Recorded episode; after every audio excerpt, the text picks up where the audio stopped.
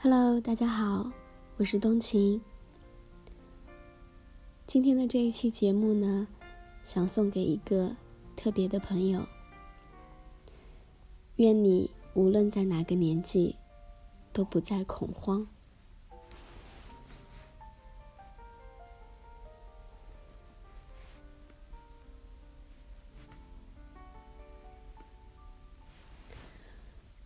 村上春树有一篇随笔。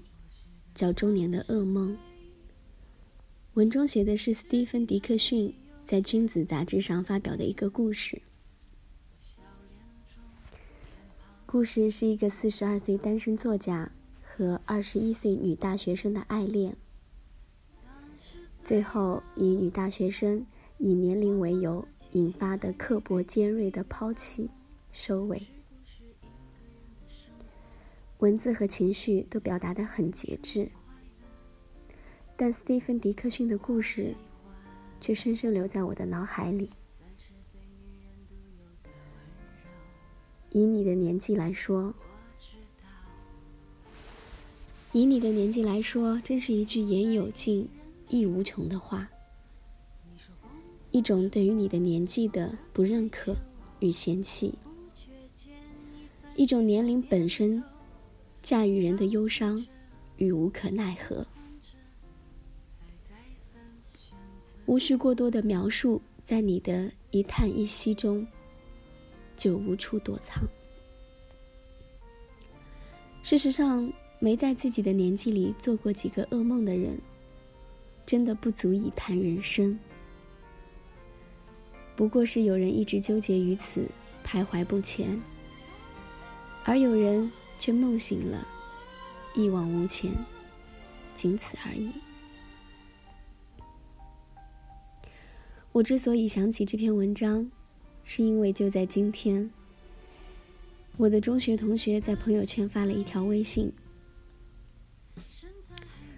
这是九零年出生的人最后的二十来岁，发现再过几年。介绍自己的年龄，就是三字打头了。好像也不怎么害怕，毕竟这些年，我完成了清单上的一些梦想，也为许多没有完成的梦想不懈努力。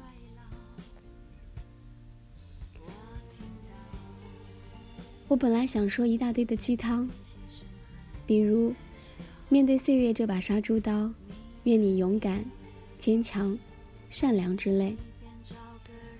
后来想了想，回了他一句：“不害怕，就是时间最好的礼物。”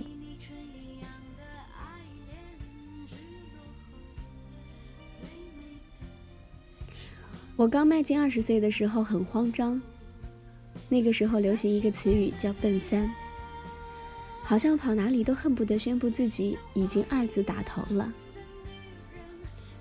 不是想说明自己有了什么能力，倒更是充满了一种刻意逃避的味道。那些年，我在自己的生日宴会上总说一句话：“我老了，奔三的路上又近了一步。”于是许多人都笑，推杯之间，也什么都不说。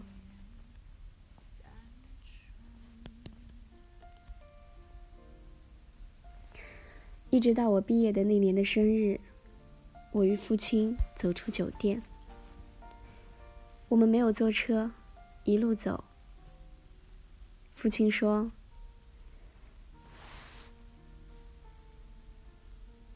今天我终于有机会说说心里话了。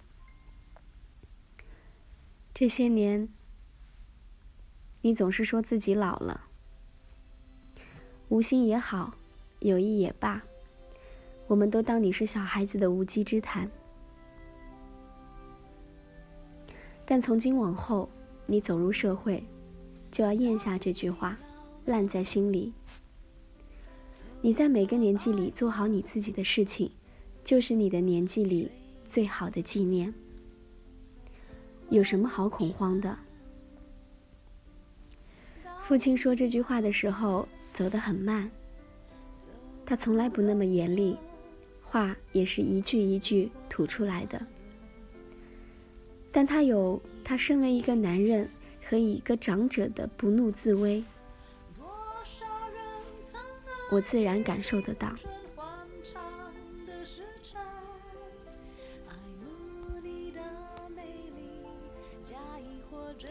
我的父亲是一个很平和的人，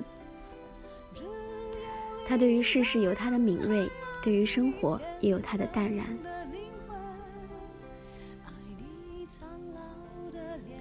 其实生活本没有那么多恐慌的，所有人的恐慌从来不是社会带给你的恐慌，而是你自己把自己从内心一直侵蚀到外表的慌乱不堪。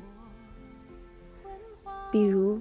你对于当下年纪的恐慌，并不会因为你的恐慌而消失，但如果你拥有面对年龄的勇气，它自然而然自惭形秽。所谓从容不迫，大约就是可以在当下的每一天，不断放大自己内心的小宇宙，海纳百川，连时间都可以不管不顾，视若无物。说一件最普通的小事。大约上个月，我回老家，看到一个邻居老太心情特别好，一个人坐在走廊里，捧着一个相框，戴着老花镜，一直端详着。她一脸皱纹，笑得满足的样子，至今仍然清晰地印在我的脑海里。原以为是什么珍贵的油画，让老太爱不释手。当我走近一看，着实把我吓了一跳。这分明就是他放大的照片，是在他身后才用的。照片里的他和眼前的他互相微笑着，对视着。当时我的心里特别悲凉，我都可以想象出这幅照片挂在墙上之后，早已人去楼空的凄凉。我礼节性的和他打了声招呼，然后从他的背后匆匆走开了。可是他一把拉住我的手，说：“这照片里的我是不是挺精神的？有没有觉得比我本人还好看啊？”我的手有点发抖。我知道自己的恐慌已经传递到他的掌心。他问：“你怎么一直在抖啊？”我说。这个你总捧着，会不会觉得有点异样？不料，他轻轻舒展的眉心露出了淡淡的笑容。活到我这个年纪，其实又有什么好害怕的？死亡是迟早的事，你们年轻人也是，那么长长的岁月可以过，有什么好害怕的呢？我看到他眯了眯眼，然后把照片放到了一边。开响了身边的收音机，收音机里唱的是我根本没听过的戏曲。他找不着调，却高兴的哼了起来。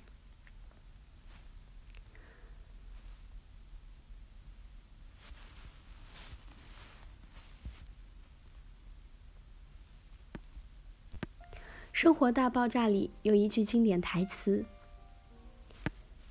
这从今天起，我要积极接受一切，接受爱，接受挑战，拥抱生活。不管什么事，我都会勇敢的去接受。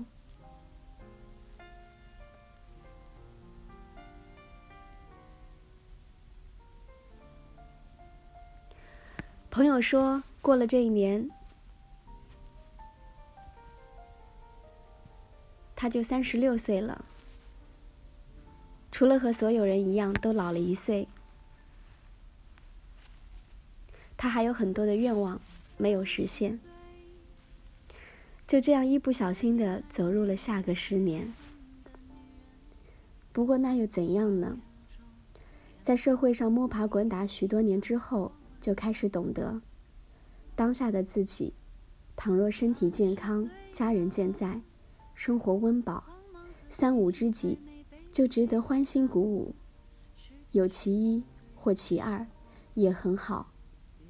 要是什么都没有，那么就永远拉住自己的手就好了。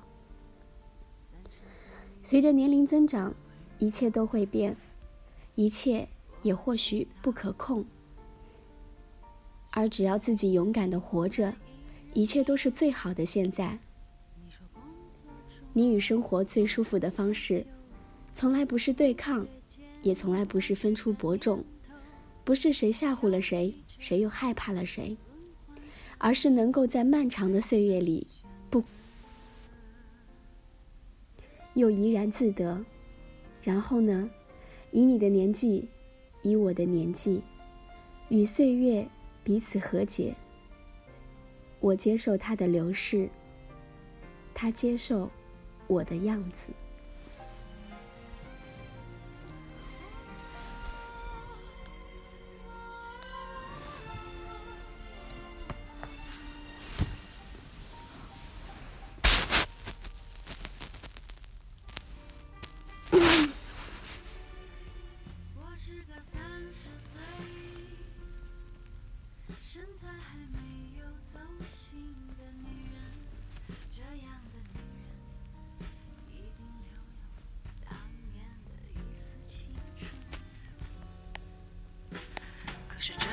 世界，有时候外表决定一切，可再灿烂的容貌，都扛不住衰老。我听到孤独的跟鞋声和你的笑。你可以随便找个人去依靠，